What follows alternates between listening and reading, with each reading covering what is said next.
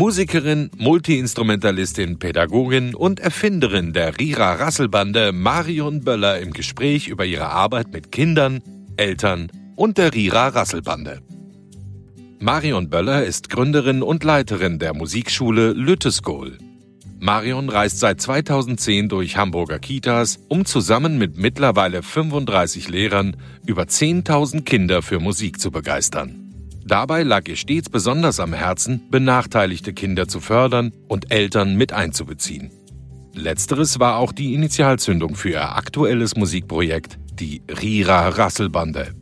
Für das Projekt hat die Multiinstrumentalistin und studierte Musikpädagogin zusammen mit Musikproduzent Sven Greiner und Songwriter Matthew Taser über 50 Songs zusammengestellt, welche sich auf ihren Musikalben Viva Wackelhits und Sisa Sausehits wiederfinden. In ihrem Pipa-Podcast sprechen Marion Böller und Michaela Siegel, ebenfalls Pädagogin, regelmäßig über ihre Arbeit, Musik, Pädagogik und wie man Eltern und Kindern den Spaß an Musik vermitteln kann. Hallo, liebe Marion. Hallo. ist ja schon ein besonderes Gefühl, hier mit dir zu sitzen. Mensch. Ja, ich muss ganz ehrlich sagen, also der heutige Tag ist äh, für mich auch total besonders irgendwie. Ich bin auch noch ganz angetan von den letzten Stunden, die mich hier in München ähm, irgendwie ja erwartet haben. Es war so ein spannender Tag mit dir zusammen, mit so vielen Familien zusammen und voller Eindrücke jetzt. Ja, und guck mal, ich bin jetzt, bin jetzt 44, ne? Und äh, ich mache schon so lange Musik und ich mache schon so lange auch mit Kindern Musik. Und das ist für mich heute, was so passiert ist, dieser ganze Tag ist für mich so, als ob alle Bahn und Knöpfe und Fäden irgendwie so in einen zusammenlaufen irgendwie. Das finde ich heute irgendwie, ich bin noch total geflasht von dem ganzen Tag irgendwie. Und es ist total spannend, weil ich weiß gar nicht, wie lange ich dich jetzt schon kenne und es heute wieder so war, dass ich dich sehe und mir denke, wow, was macht sie? Ich sehe die Kinder, ich sehe die Familien und denke mir nur, wow, sie lebt es und sie strahlt so eine Freude aus und so eine Lebendigkeit. Und genau das war das, was heute so auf mich auch gewirkt hat. Wunderbar. Ich kann mich noch ähm, dran erinnern, wir haben uns kennengelernt, da habe ich gerade angefangen, so Workshops für Musik für Erwachsene zu machen. Und da war ich das erste Mal in Bayern unterwegs und da haben wir uns kennengelernt. Das äh, war ein total prägendes Seminar. Bestimmt. Viele, ich glaube, es waren Erzieherinnen, ähm, die in Deckendorf zusammenkamen und ähm, von dir was lernen durften, mit dir Musik machten. Und ich bring die Jahreszahl nicht zusammen, aber geschätzt 15 Jahre mhm. sind es bestimmt. Ja, mit Sicherheit. Mhm. Und dann saßt du da und dann hast du gesagt, das willst du auch. ja? Das weiß ich noch. okay. Ja. Mensch. Mhm. Ja. Sollten wir den Leuten mal erzählen, wer wir eigentlich sind?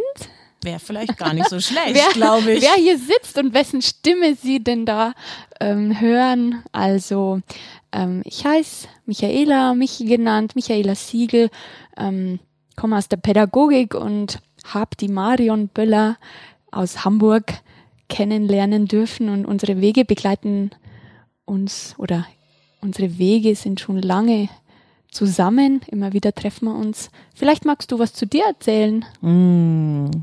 Habt ihr eine halbe Stunde Zeit? Nein.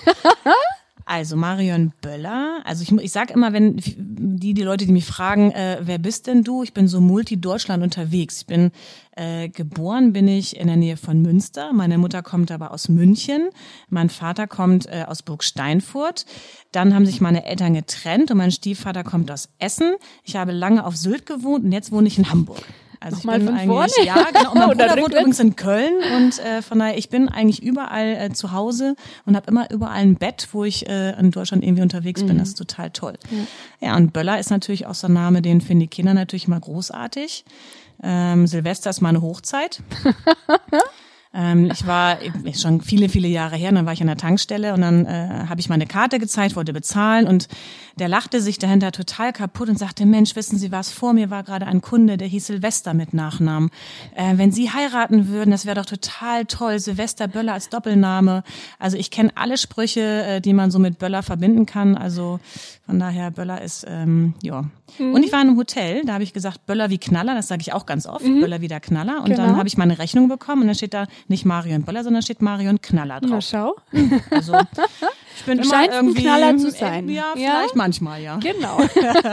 Nein, es war jetzt total liebevoll gemeint, denn ich finde, ähm, Böllern tust du gar nicht, wenn ich dich so erlebe, sondern eher knallen im Sinne von, es ist total beeindruckend, ähm, deine Person, die strahlt schon Pep aus, dein Auftreten, deine Brille. Danke. deine Brille fällt einfach auf und ähm, dein Lachen fällt auf und ich finde, Knallen passt irgendwie sehr gut. Und ja, Böller wie Knaller finde ich danke, auch super. Danke, danke, danke. Ja, ich glaube, ich habe immer schon, also was man wirklich sagen muss, ich hatte immer schon, Musik war so mein, ich weiß nicht, ich habe als Kind immer schon Musik gemacht. Also im Kindergarten fing das schon an, dass ich schon auf der Bühne in der ersten Reihe äh, stehe und äh, voll lauthals irgendwie Lieder singe. Es hat sich durch meine ganze Kindergarten, Grundschule, Realschule, Gymnasium, äh, nachher äh, habe ich ja Erzieherin gelernt. Also an jeder Schule hatte ich auch immer einen Mittelpunkt, wo ich Musik gemacht habe. Also Musik hat mich eigentlich immer begleitet und war immer eigentlich auch diejenige, die auf der Bühne Leute begeistern wollte, ob das Kinder waren oder Erwachsene waren, das hat mich immer total happy gemacht, wenn die Leute glücklich rausgegangen sind. Als Kind immer schon fand ich das großartig. Und das hat sich so ein bisschen weitergezogen und wahrscheinlich habe ich das so ein bisschen als äh, Profession für mich irgendwie ja geschaffen. Und deswegen habe ich wahrscheinlich auch den Erzieherberuf gelernt. Musik studieren war damals so, wenn man aus einem sehr konservativen Haus kommt, so nicht gewünscht. Also habe ich erstmal die Pädagogik gemacht, was mir heute sehr zugute kommt und habe dann aber beschlossen, dass ich nochmal Musikpädagogik studiere. Und diese beiden Komponenten, glaube ich, Pädagogik und Musik, ist, glaube ich, für, für, für den Job, den ich mache, einfach das Beste, was ich machen konnte. Und ja, vielleicht bin ich auch eine Bühnensau. Also vielleicht ist es auch das, was, was dann noch dazu kommt, dass ich das einfach mag, Kinder und, und Leute einfach zu begeistern und ich sage immer, Kinder zu entflammen, das ist für mich irgendwie das Schönste, äh, irgendwie was, was Kindern so passieren kann irgendwie, weil ich das auch selber erlebt habe, wie schön das sein kann, wenn man ein Vor Vorbild hat, ein musikalisches, wo man einfach sagen kann, die fand ich so toll, das will ich auch machen und das möchte ich Kindern einfach so gerne geben. Mhm. Und das sage ich auch Eltern ganz oft, dass die einfach, entweder sind sie selber ein Vorbild musikalisch für, für ihre Kinder und wenn sie es selber nicht können, ähm, dann für die Kinder jemand zu suchen, die die Kinder entflammen kann. So, das kann tatsächlich nicht jeder, aber nicht jeder bei jedem. Also vielleicht erreiche ich auch nicht jeden, ähm, aber ich habe die Hoffnung, dass ich zumindest die erreichen kann, die das bei mir annehmen. Das mhm. ist mal so die Hoffnung, die ich so habe. Und das zieht sich wahrscheinlich durch meine ganze Berufskarriere mhm. einfach mit. Vielleicht ist ganz spannend, den Leuten zu erzählen, wo wir gerade herkommen, weil du gesagt hast, ähm, musst das Feuer entfachen und ich durfte es ja erleben gerade, was so dein aktuellstes Projekt gerade ist. Ja, also ich habe ja immer schon, und das auch im Kindergarten schon angefangen, ich habe im Kindergarten schon angefangen, selber Lieder zu schreiben. Das fand ich immer schon toll. Also ich bin ein totaler Autodidakt. Also ich kann Instrumente spielen, aber ich kann nicht nach Noten spielen.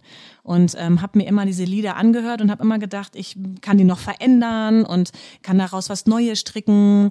Und so hat sich in dieser ganzen jahrzehntelangen Geschichte haben sich einfach Kinderlieder rauskristallisiert, die im Unterricht immer der Knaller waren, wenn man das jetzt mal so sagen darf.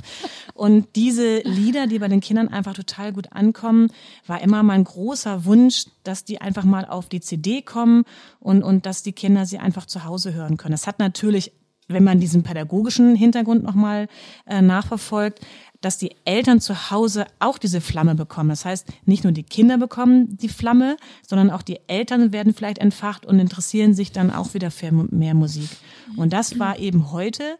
Heute kamen eben Kinder und Eltern zusammen, die mit den Songs, die ich halt eben in den letzten Jahren gemacht äh, habe, eben Videos gemacht haben. Und das war dann total, total tolles Gefühl, Kinder zu sehen, die auf diese Musik total abfahren. Das hat so einen Spaß mhm. gemacht irgendwie, zu sehen, äh, wie, wie toll das die Kinder finden. Das bestätigt mhm. mich halt auch immer so. Das stimmt. Also die sahen dich, die kannten dich noch nicht. Ich kann es das erzählen, dass du nur als Figur den Kindern bekannt warst und die dich heute gesehen haben und ah, das ist die Marion, die diese Lieder singt, die uns so gefallen auf der CD, die viele schon jetzt doch schon gehört haben.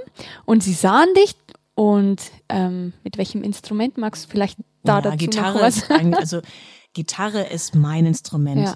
Und ich genau. glaube auch, dass die Kinder, also ich würde jetzt mal sagen, in den 25 Jahren, wo ich das mache, sind bestimmt einige tausend Kinder schon durch meine musikalischen äh, mhm. Stunden geflossen. Ja. Würde ich mal tippen, dass bestimmt 70 Prozent davon Gitarre spielen, weil auch das gehört zu mir. Ich glaube, das gehört auch zu dem, was, was ich Kindern vermittel, wenn man Lust an einem mhm. Instrument hat, dass die dann auch das Instrument spielen, was das Vorbild dann spielt. Ja. Das ist natürlich schon äh, irre. Genau. Und so deine Person und diese Gitarre an sich ähm, haben die Kinder so fasziniert und sie mussten keine Choreografien oder so machen. Sie waren einfach sich, sie selber und das Feuer oder dieser Knall ist auf sie übergesprungen und die haben total begeistert mitgemacht. Eine lange Zeit, es war wirklich was ganz Besonderes, dass die so lange durchgehalten haben. Und deshalb. Ja, aber das finde ich zum Beispiel generell so. Also ich finde ja, es ist so mein pädagogischer Ansatz. Wenn, wenn man mit Kindern Musik macht oder überhaupt, ob das jetzt Musik oder Sport oder irgendwas hat, dann finde ich, dass die Kinder selber kreativ werden wollen. Also um Kinder zu kriegen, finde ich, Natürlich kann ich den Choreografien vorsetzen und jetzt macht ihr den Arm nach vorne und nach hinten und das Bein nach hinten. Aber das ist dann so was Nachgemachtes. Also viel schöner ist es, wenn die Kinder selber auf eine Idee kommen und sagen, ich möchte aber jetzt meinen Popo nach hinten machen oder ich möchte den Arm nach rechts machen oder alle nach links machen oder ich möchte mir im Kreis drehen.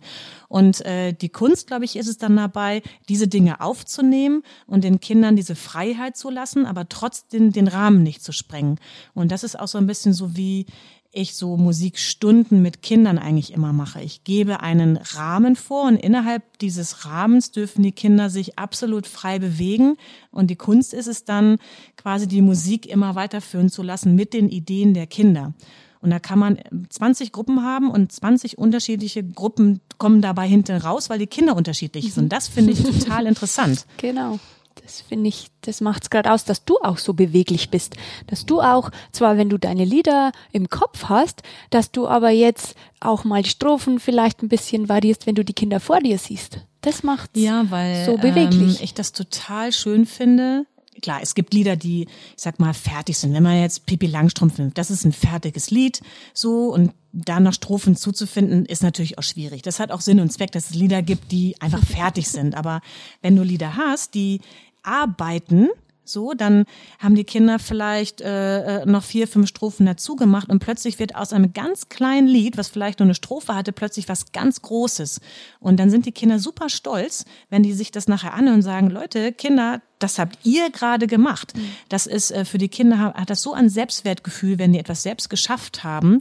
Und ich habe sie dazu nicht gezwängt, sondern ich gebe die Möglichkeit, die Kinder, dass die sich entwickeln in der Zeit. Und das mag ich einfach total gerne. Mhm.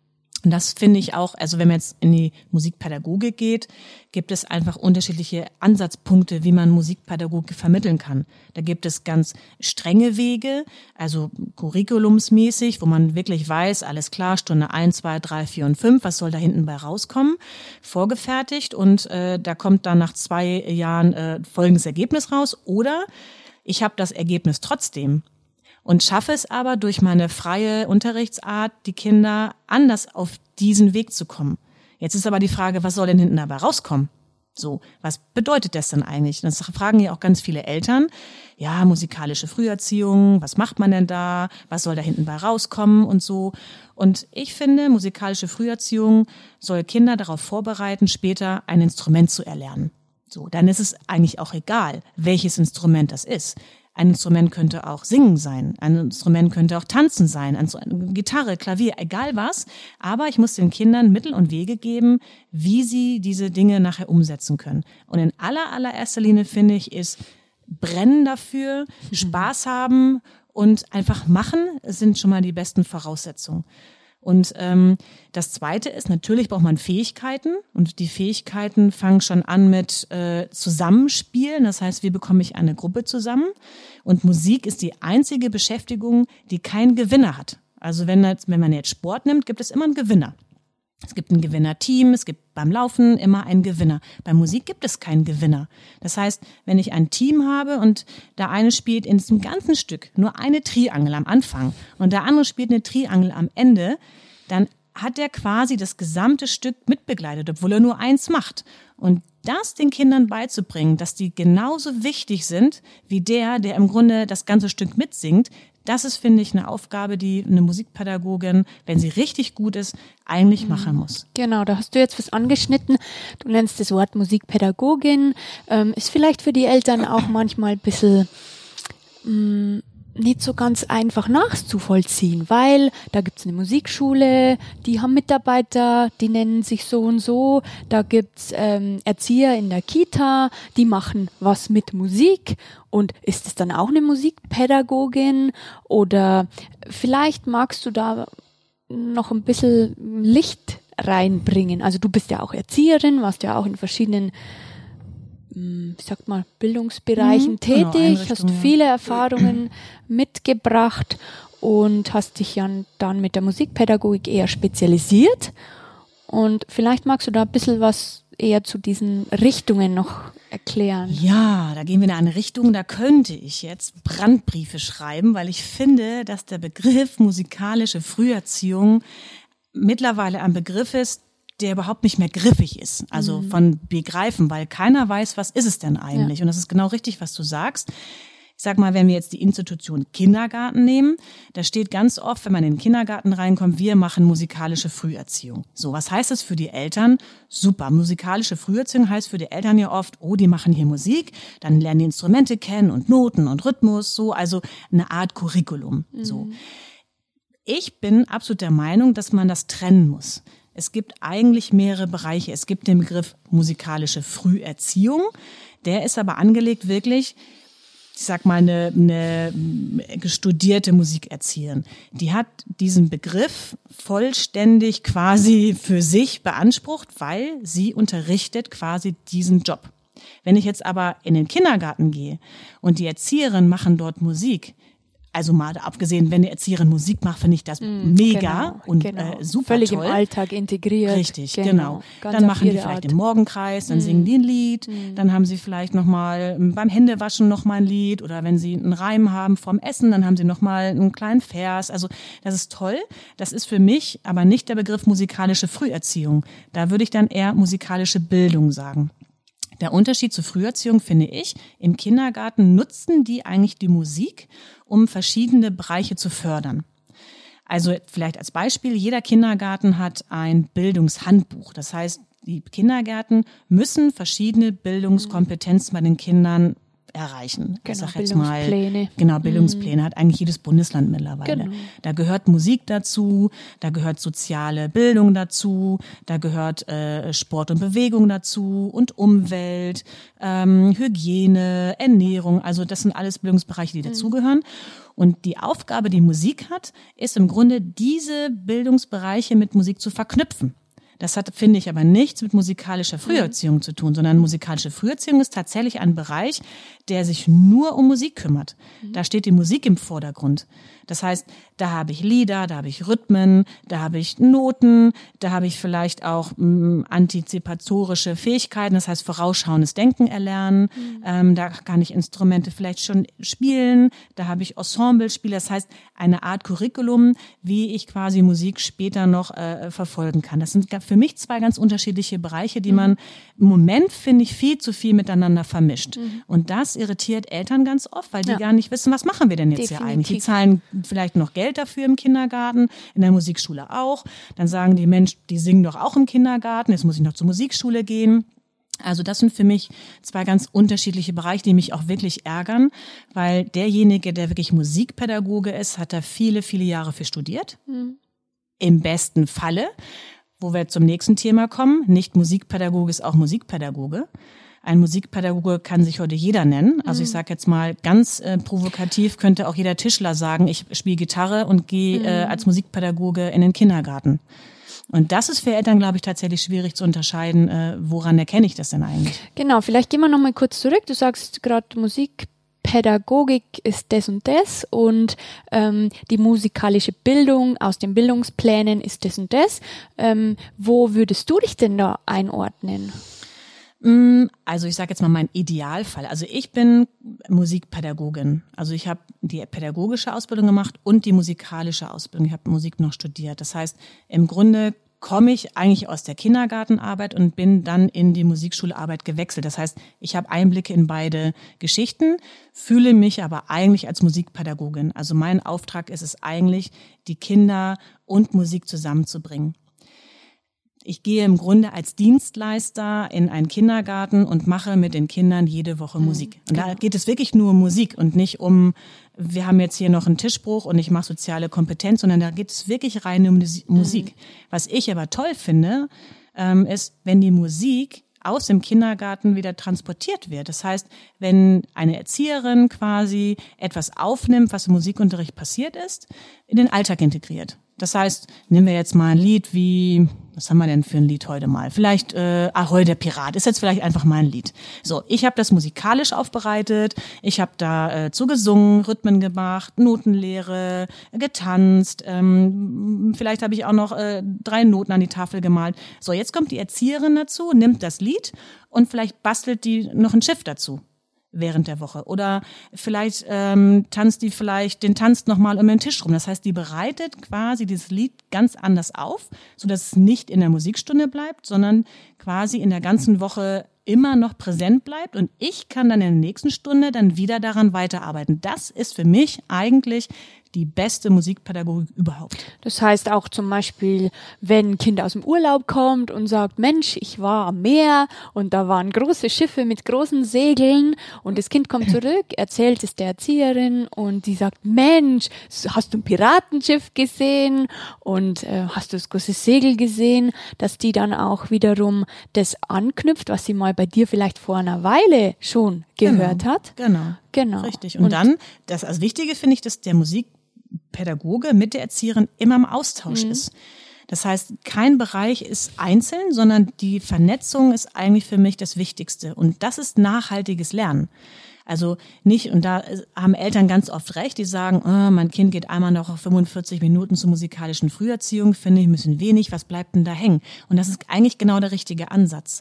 Eigentlich müsste der Kindergarten, von mir aus auch die Vorschule, die ja nach dem Kindergarten kommt, einfach noch daran weiter anknüpfen, damit Lernen nachhaltig ist. Mhm. Auch wenn wir jetzt noch mal auf äh, das Gehirn einfach auch noch mal auf das Kurzzeitgedächtnis zurückkommen, wie kommen denn diese Dinge ins Langzeitgedächtnis? Durch Wiederholen, Wiederholen und Wiederholen. Und zwar nicht immer das Gleiche wiederholen, sondern vielleicht das Lied auf unterschiedlichen Ebenen mhm. setzen. Und das schaffe ich eben nur, wenn diese beiden Bereiche miteinander verknüpft sind. Mhm.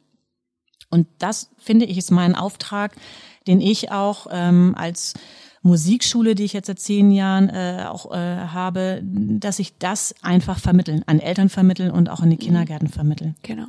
Und da kommen wir wahrscheinlich wieder zurück auf den äh, vorherigen Aspekt. Was zeichnet denn eine gute Musikpädagogin aus oder eine gute Begleitung einer Musikschule in der Kita oder ähm, zu Hause? Also ich finde, eine gute Musikpädagogin muss einen super guten Background haben. Also ich finde, Standard äh, musste schon sein, dass es eine Art Fortbildung ist. Also ich bin kein Fan davon, wenn man sich Musikpädagogin nennt, die einen Wochenend-Workshop immer mhm. gemacht hat. Das heißt jetzt gar nicht, dass die schlecht sind oder dass die keine guten Lehrer sind, aber wenn man dann guckt, und das merke ich auch oft, ähm, dass Einrichtungen mich anrufen und sagen, hm, wir haben hier gerade jemanden, hm, aber mit ähm, einem Jahr ist sie jetzt hier und da kommt jetzt nichts mehr. Und das ist genau der Punkt. Also wenn du keine musikpädagogische Ausbildung hast, eine fundamentalistische Ausbildung, dann bleibst du irgendwann hängen. So. Und das ist, äh, finde ich, oft das Problem, dass äh, die Leute den irgendwann die Ideen ausgehen, weil sie diesen Fundus einfach nicht haben. Und er muss sich natürlich auch vernetzen wollen. So, das heißt, nicht jeder Musikpädagoge hat auch Lust, dass man Einblick in seinen Unterricht bekommt. Mhm. da fängt es dann auch an. Das heißt, auch eine Erzieherin muss sich darauf einlassen können, dass eine Musikpädagogin sagt, mach es doch vielleicht mal rechts rum und nicht links rum. Das heißt, da müssen eben beide Parteien mhm. gut miteinander arbeiten können. Mhm. Und da finde ich, ist aber mehr die Musikpädagogin gefragt, mhm. weil die die professionelle Musikerin ist, das eben zu transportieren. Das heißt, mhm. die muss eigentlich die Vernetzung anfangen. Und die muss auch sehen können, wie weit ist eigentlich so also eine Einrichtung? Gibt es in der Einrichtung überhaupt jemand, der Musik überhaupt macht? Oder muss ich vielleicht jemanden auch erstmal als Mentor ausbilden, dass der das überhaupt kann? Das heißt, die Aufgabe einer Musikpädagogin ist eine ganz andere als die, die in der Musikschule unterrichtet. Mhm. In der Musikschule kommen auch die Kinder mit einer Bezugsperson. Mhm. Also ist auch wichtig, mhm. ähm, weil die ja zusammengewürfelt in so Gruppen ähm, in so eine Gruppe kommen. In der Kita haben die gewohnte Kinder, gewohnte Räumlichkeiten, wo ihre, ja, nicht unbedingt Bezugserzieherin mehr dabei ist, sondern diese Ansprechpartnerin, diese, mh, mm, ja, Pädagogin. Ja, ja, ich finde, es gibt beides. Also ich sag mal, wenn man jetzt einen Kindergarten nimmt, der hat jetzt, sagen wir mal, 100 Kinder in diesem Kindergarten. Von diesen 100 Kindern würden wahrscheinlich vielleicht 20 Kinder in die Musikschule gehen, weil sie vielleicht bildungsaffine Eltern haben und auch Eltern haben, die das Geld dafür haben. So. Die anderen würden aber niemals eine Musikschule von innen sehen, weil sie vielleicht Eltern haben, die sagen, ach, Musik interessiert mich vielleicht gar nicht so, ähm, vielleicht auch das Geld dafür gar nicht haben, auch vielleicht manchmal die Zeit genau. gar nicht haben, überhaupt mhm. in die mhm. Musikschule zu fahren, weil ja. die vielleicht gar nicht in der Nähe ist. Ja. Das heißt, ich erreiche natürlich im Kindergarten mit der Musik viel, viel mehr Kinder. Das ist schon mal ein Vorteil im Kindergarten. Der andere Vorteil, den man sehen kann im Kindergarten, ist, dass Kinder aus ihrer gewohnten Umgebung nicht raus müssen. Das heißt, sie können mit ihren Freunden, vielleicht auch mit der Erzieherin, die sie mögen, in den gewohnten Räumen Musik machen. Das gibt den Kindern natürlich auch eine Art von Sicherheit. Mhm. Auf der anderen Seite bleiben diese Kinder natürlich auch immer in ihrer Rolle. Das heißt, wenn ein schüchternes Kind im Kindergarten Musik macht, dann bleibt es auch in der Musik eigentlich das schüchterne Kind da gibt es tatsächlich manchmal den Tipp, Mensch, vielleicht schafft ihr doch den Umschwung in die Musikschule, mhm. weil da kommt eine neue Gruppe zusammen. Ja. Und eine neue Gruppe heißt auch immer, meine Rolle kann sich in dem Moment auch ändern. Das heißt, dieses schüchterne Kind hat vielleicht die Chance, nicht das schüchternste Kind der Gruppe zu sein, weil vielleicht noch ein schüchternes Kind in der Gruppe ist. Das heißt, da gibt es tatsächlich mal die Möglichkeit, einem Kind vielleicht zu helfen. Mhm. Ich würde Musikschule gar nicht verteufeln, weil es gibt immer auch Eckpunkte, wo ich sagen würde, Musikschule hat auch absolut seinen, seinen Stellenwert auch. Mhm. Ne, also ich kann jetzt, wenn man jetzt rein auf Instrumentalunterricht gehen würde, auf Gitarre oder Keyboard oder Schlagzeug, das kann ich im Kindergarten nicht anbieten. Das muss dann eine Musikschule an, anbieten. Und da sehe ich dann aber auch den Punkt, es würden wahrscheinlich ich sag mal, der Mehrwert einer Musikschule wäre wahrscheinlich, das im Kindergarten anzubieten, weil ich erreiche dort viel mehr Kinder. Das heißt, ich habe vielleicht die Chance, aus diesem Pool von Kindern wirklich interessierte Kinder wachsen zu lassen, um dann zu sagen, okay, das Kind hat tatsächlich auch die Lust, nachher Musik zu machen. Und da sehe ich die Musikschulen auch ein bisschen in der Pflicht, dass die sich einfach mehr öffnen müssen, um einfach auch in andere Einrichtungen zu gehen. Aber das machen tatsächlich wenige mittlerweile. Mhm. Und wie stellt man sich jetzt dann deine bewegten Lieder in der Kita oder überhaupt draußen vor? Also was, was machen die denn so aus? Mm, mm, ich bin ein Fan von Geschichten. Also ich liebe einfach Geschichten und Kinder lieben Geschichten. Und auch wenn ich, ich mache ja auch viele Workshops und Seminare, auch für Erzieher und auch für Eltern. Und ähm, denen fällt es ganz oft schwer, ach, noch ein neues Lied lernen und noch ein neues Lied lernen und ach, noch ein neues Lied lernen. Und bei mir ist der Satz immer weniger ist mehr. Mhm. Das heißt, ich brauche eigentlich gar nicht viele Lieder, aber ich kann mit diesen wenigen Liedern ganz viel machen. Das heißt, mein Unterricht ist eigentlich so, dass ich in einem Jahr vielleicht maximal 20 Lieder habe und ich versuche, diese Lieder miteinander zu verknüpfen, indem ich Geschichten mit den Kindern erlebbar mache. Also ich sage mal jetzt nur jetzt äh, als Beispiel, es war jetzt ja Ostern und äh, ich hatte zwei Lieder. Es war einmal Ahoi der Pirat, mal wieder, der Ahoi der Pirat und der Osterhase. So, weil die Kinder diese beiden Lieder eben toll finden. So, und dann sitzt du natürlich zu Hause und denkst, was machst du denn mit Ahoi, der Pirat und der Osterhase? Ist schon gar nicht so einfach. Na, dann habe ich überlegt, okay, und wenn ich in die, in die Stunde komme, dann fragen alle Kinder schon, oh Marion, hast du eine Geschichte für uns und so. Und natürlich habe ich eine Geschichte. Und diese Geschichte war halt eben so, dass das Piratenschiff eben auf der Ostsee war und äh, ich am Strand war und äh, mein Fernglas rausgeholt habe und so und dann Piraten gesehen habe und auf dem Piratenschiff eben der Osterhase war. Und der hat immer gewunken und gewunken und habe gesagt, meine Güte, der Osterhase ist in Gefahr, ich muss den da runterholen und so. Und habe ich meine Sachen ausgezogen und dann bin ich da rüber geschwommen und gesagt, Osterhase, ich rette dich. Und so, dann bin ich dahin geschwommen und dann ging die Leiter runter, mich klatsche nass auf dieses Piratenschiff gekommen. Und äh, der Osterhase hat gelacht und die Piraten auch. Wie siehst du denn aus, Marion? Und so, ich sag, na, ich muss doch den Osterhasen retten und so. Und dann der Osterhase, wie sollst du mich denn retten? Und ich sag, ja, aber du hast doch gewunken. Ich sag, ja, aber ich habe doch nur Hallo Marion gewunken. Und dann saß ich auf diesem Piratenschiff. Mhm. Naja, und dann habe ich gesagt, Mensch, Osterhase, was machst du denn hier? Und er sagt, ja, und so, ja, ich komme gerade von der Osterinsel. Natürlich erkläre ich den Kindern natürlich, dass es wirklich die Osterinseln gibt.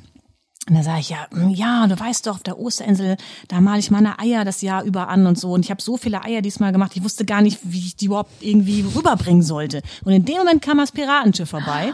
Und da hat der Osterhase gefragt, Mensch, ihr Piraten, könnt ihr mich mitnehmen? Und so ist der Osterhase eben auf dem Piratenschiff gelandet. So.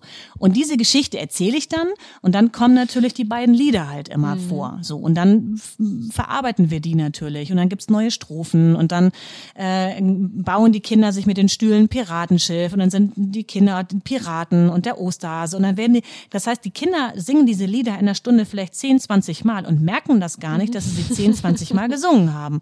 Und irgendwann komme ich dann in den Kindergarten und die Kinder singen diese Lieder. Und das ist, finde ich, meine Art, Kinder in eine Fantasiewelt zu holen, um dann Musik erlebbar zu machen. Damit kriegt man Kinder ganz, ganz schnell entflammt. Mhm. Und dann gibt's auch Instrumente auf dem Piratenschiff, weil die haben natürlich einen Schatz geklaut, dann wird die Kiste aufgemacht und da sind die Instrumente drin. Also da kann man sich einfach in eine Welt stricken und da, da fällt den Kindern auch wieder was ein. Also das geht endlos. Mhm. Und äh, das geht dann für Stunde für Stunde immer weiter und irgendwann kommt man in so einen neuen Zweig der Geschichte irgendwie und dann hat man ein neues Lied wieder. Und man muss dazu sagen, die Kinder, die sitzen nicht auf den Stühlen oder auf dem Boden und mhm. lauschen mit großen Augen. Es gibt's auch. Ähm, äh, deinen Geschichten, sondern es sind ja Mitmachgeschichten. Genau da hält sich kaum jemand auf dem Stuhl oder auf dem Boden. Ja, und ich mache das manchmal auch mit den Eltern. Also ich mache dann so Elternmitmachstunden mhm. und dann sind die so, die erste Minute sind sie immer noch so, äh, was machen wir denn hier irgendwie? Und ich, wenn man das filmen würde, dann wird man nach 45 Minuten nicht mehr erkennen, wer Kind oder Erwachsen ist. Mhm. Die, die, die gehen alle so in dieser Welt mit auf, dass es für die Kinder auch total schön ist, ihre mhm. Eltern mal so auf so einer anderen Ebene zu sehen. Und das finde ich halt super wichtig, dass man die Eltern dann einfach auch nochmal ins Boot holt. Das ist für mich eigentlich so dieses, ich sage immer, das Dreieck. Also wenn man Kinder wirklich an Musik ranbringen will, dann muss einfach der Kindergarten top sein mit der Erzieherin, äh, das Netzwerk mit der Musikpädagogin vor Ort und die Eltern müssen einfach mit eingebunden werden. Und das kann man äh, auf ganz unterschiedliche Weise machen, dass die mhm. Kinder auch, äh, nicht nur die Kinder entbrannt werden, sondern auch die Eltern entbrannt mhm. werden irgendwie. Ja. Auch Eltern wollen Erfolgserlebnisse haben und wenn in einem Text was vorkommt, wo ganz klar ist, dass, dass jetzt die Hände schütteln oder dass die Beine stampfen oder dass geklatscht wird, dann haben die Eltern oder die Erwachsenen ebenso die Erfolgserlebnisse und können sofort mitmachen und haben nicht das Gefühl, mache ich das jetzt richtig oder ich halte mich jetzt lieber mal zurück, sondern es ist völlig klar und wir klatschen und dann geht's los und plötzlich weiß ich, ich mach's richtig. Ja, und irgendwann krabbeln die Eltern wie Pferde auf dem Boden mhm. und die Kinder sitzen drauf mhm. und dann kommt Chuchu der Indianer genau. und das ist völlig normal, dass die Eltern die Pferde sind und die Kinder oben drauf sitzen. Also äh, das ist ähm, total schön mit ja. anzugucken und ähm, ich finde es halt für die Kinder einfach so schön, weil die einfach ein, ein, ein Erlebnis mit Eltern haben, mhm. was sie halt einfach sonst äh, nicht haben. Und das bringt äh, nicht nur für die, ich sag mal, für die Kontakt zwischen Mutter und, und Kind oder auch Väter mhm, kommen klar, ja auch. Klar. Äh, also für die ganze Beziehung ist das einfach total mhm. schön mit anzugucken. Ja. Das ist wunderbar. Ja, das ist ich, also ich finde, ich kann immer wieder appellieren für alle, die äh, Musik machen, äh, ob das Musikpädagogen oder angehende Musikpädagogen sind, dass die für diesen Job eben brennen. Mhm. Und äh, da ist es auch eigentlich egal, was für ein Typ man ist. Also nicht jeder kann das. Also ich weiß auch, dass nicht jeder Musikpädagoge so ist dass er mit Geschichten kommt und dass man auch äh, fähig sein muss, sag mal, diese Geschichten auch laufen zu lassen. Das äh, muss man schon auch leben können. Das kann nicht jeder. Ähm, aber vielleicht bei den Workshops und Seminaren versuche ich das immer so ein bisschen, dass die, dass die auch die Musikpädagogen sich einfach mal freischaufeln irgendwie. Mhm. Und das hat nichts damit zu tun, dass man nicht auch zielgerichtet arbeiten kann. Mhm. Also ich glaube, alles, was ich im Unterricht mache, hat immer einen Sinn. Und das sieht man oft nicht. Aber du könntest mich über alles fragen, über alles, was ich sage, alles, was ich tue, hat mhm. immer irgendwie ja. einen Sinn, der für die Kinder musikalisch nachhaltig ist. Ja. Und das finde ich, ähm, versuche ich angehende Musikpädagogen auch immer zu vermitteln, dass, mhm. dass sie immer einen Sinn darin sehen. Und ich sehe das bei ganz vielen Musikpädagogen, dass die tolle Stunden machen, die aber tolle Stunden bleiben, die dann nicht weiterlaufen, dass die Kinder quasi mit sich entwickeln dadurch. Das äh, finde ich immer schade. Mhm. Das könnte man ja den Oberbegriff musikalische Erlebnisstunden ähm, dem Ganzen geben.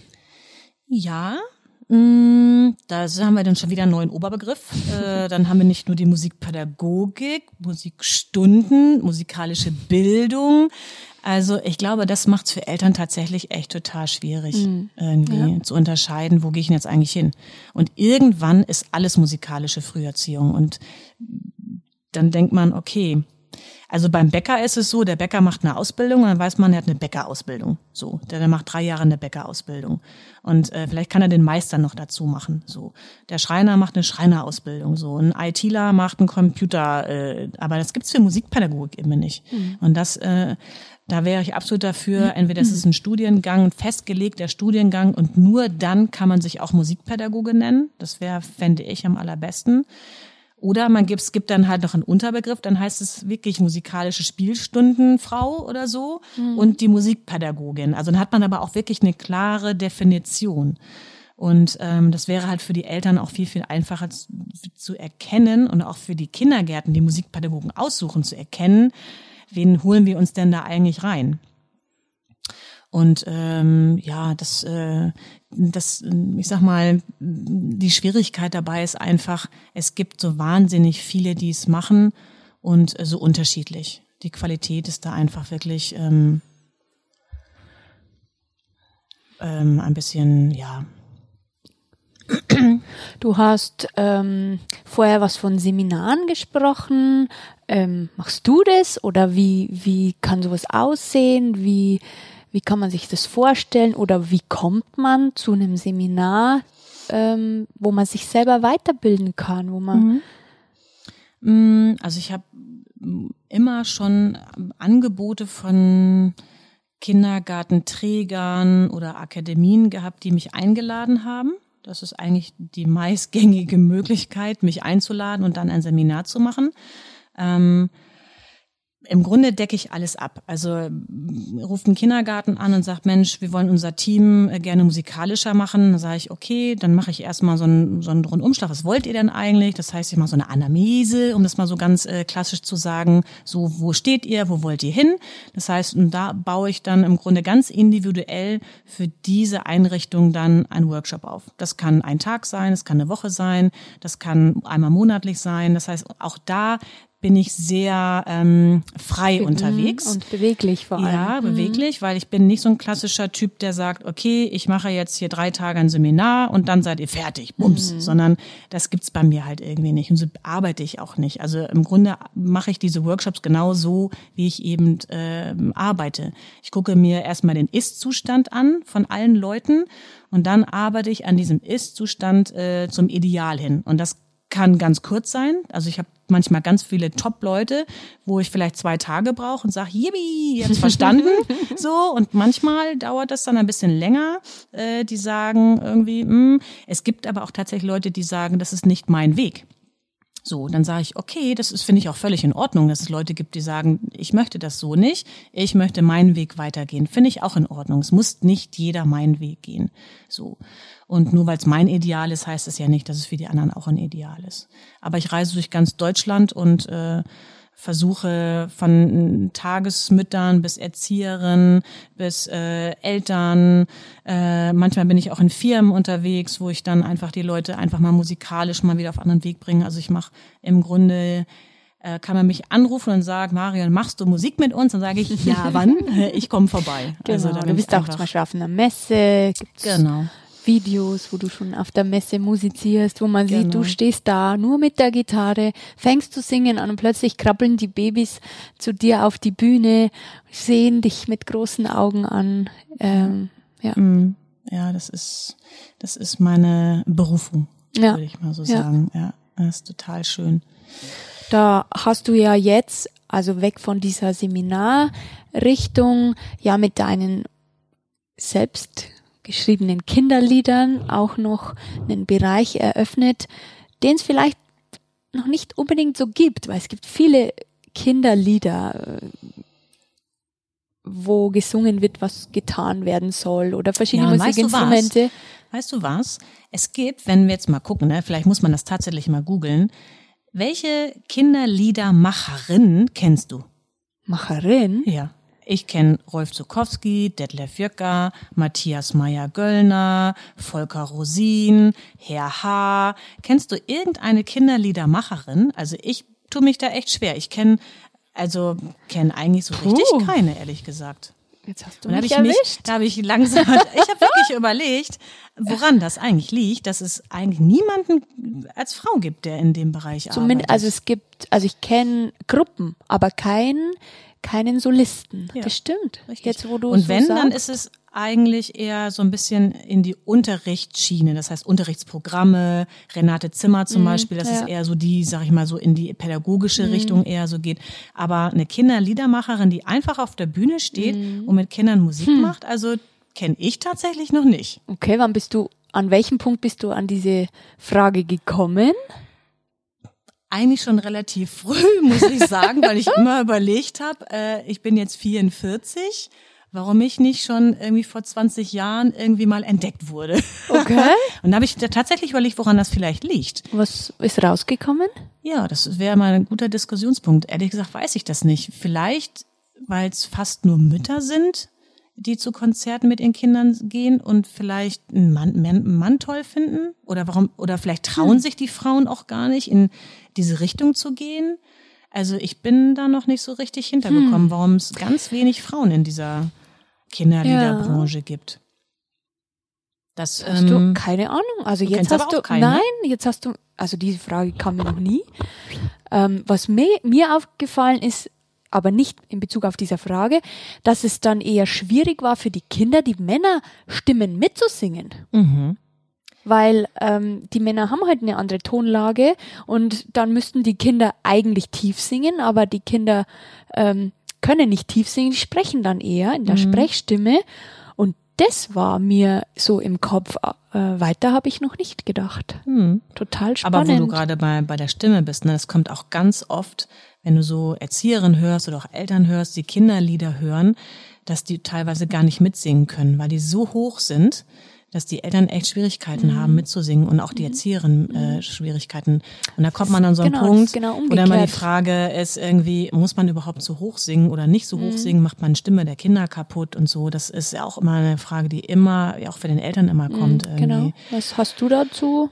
für einen Tipp? Ja, oder? ich sage mal, wenn ich aus der aus der rein musikalischen Sicht das sehe, natürlich plädiert man dafür, dass äh, man hoch singt weil die Stimme der Kinder eben einfach höher veranlagt ist. Mhm. So, wenn es jetzt ums Brennen geht, so, also ich sag jetzt mal, wenn ich jetzt mal über mich spreche, also ich will Kindern Musik wirklich erlebbar machen. Ich bin jetzt auch keine Sopranstimme. Und ich singe eigentlich auch tiefer, als mancher Musikpädagoge gut mhm. finden würde. So. Aber lustigerweise gibt es eine Studie und da wurden zwei Kindergruppen äh, quasi getrennt über ein halbes Jahr begleitet. Die eine Gruppe hat Musikunterricht bei einer Musikpädagogin gehabt und die andere Gruppe hat ähm, im Kindergarten mit den Erzieherinnen Musik gehabt. Die gleichen Lieder, also die gleichen Songs, also identisch.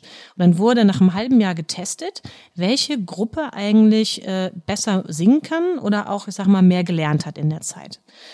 Und tatsächlich haben die Kinder, die im Kindergarten Musik gemacht haben, besser gesungen, mehr gesungen und konnten die Lieder besser als die, die von der Musikpädagogin kamen. Und da kam man zu dem Schluss und gesagt, okay, die, es ist eigentlich egal, wie man singt, sondern es ist eher die Empathie, die entscheidend ist.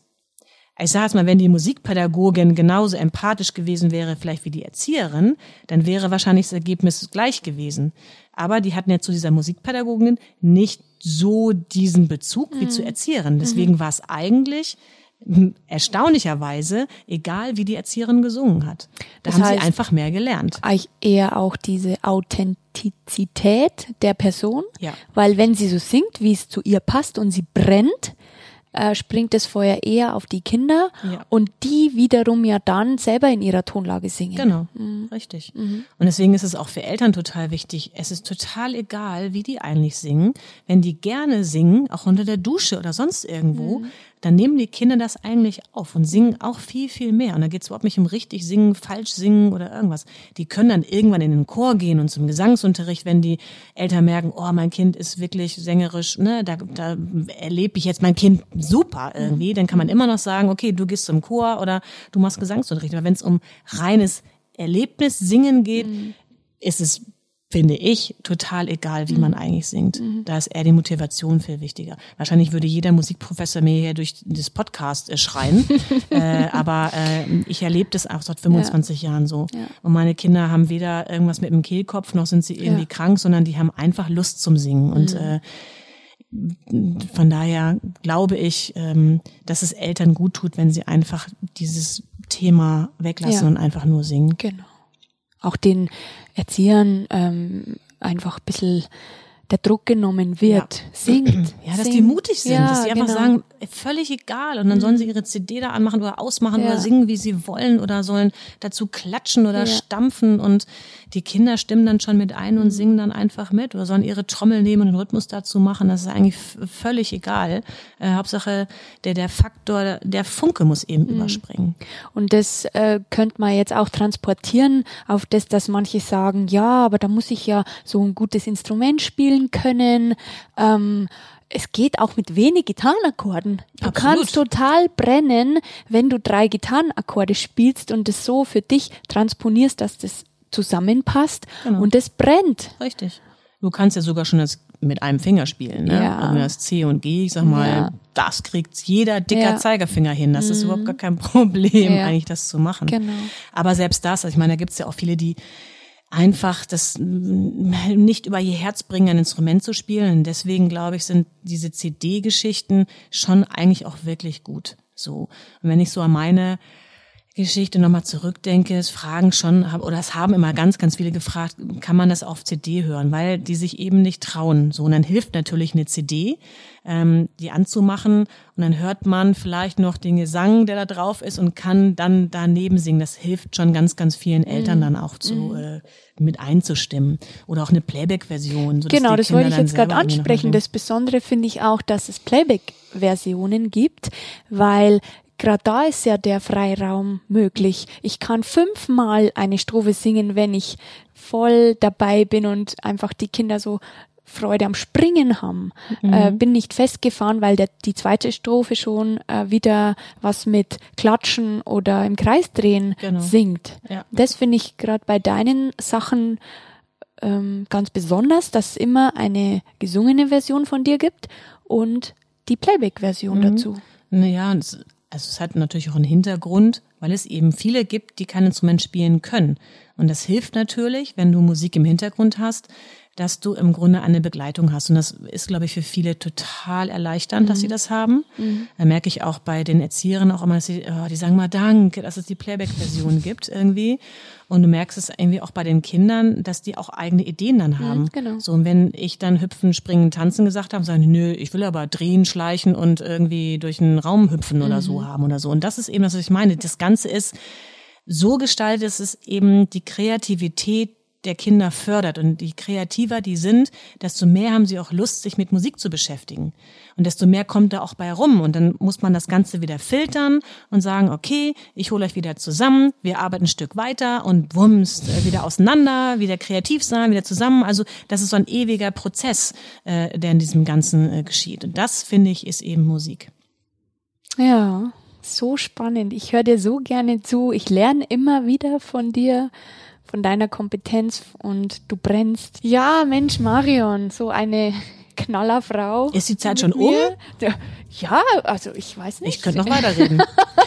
es war wunderbar mit dir zu plaudern und mal wieder Zeit miteinander zu verbringen, ja. zu hören, ähm, was du denn zu deinem Thema alles zu sagen hast. Und ich kann dir eins sagen, ich gehe heute ins Bett und singe hier. Ahoi, wir sind die Piraten. Hm, vielen Dank dir, es hat riesen Spaß gemacht. Ja. Und ja, vielleicht bis bald. Naja, wir werden sehen. uh, tschüssi. Tschüss.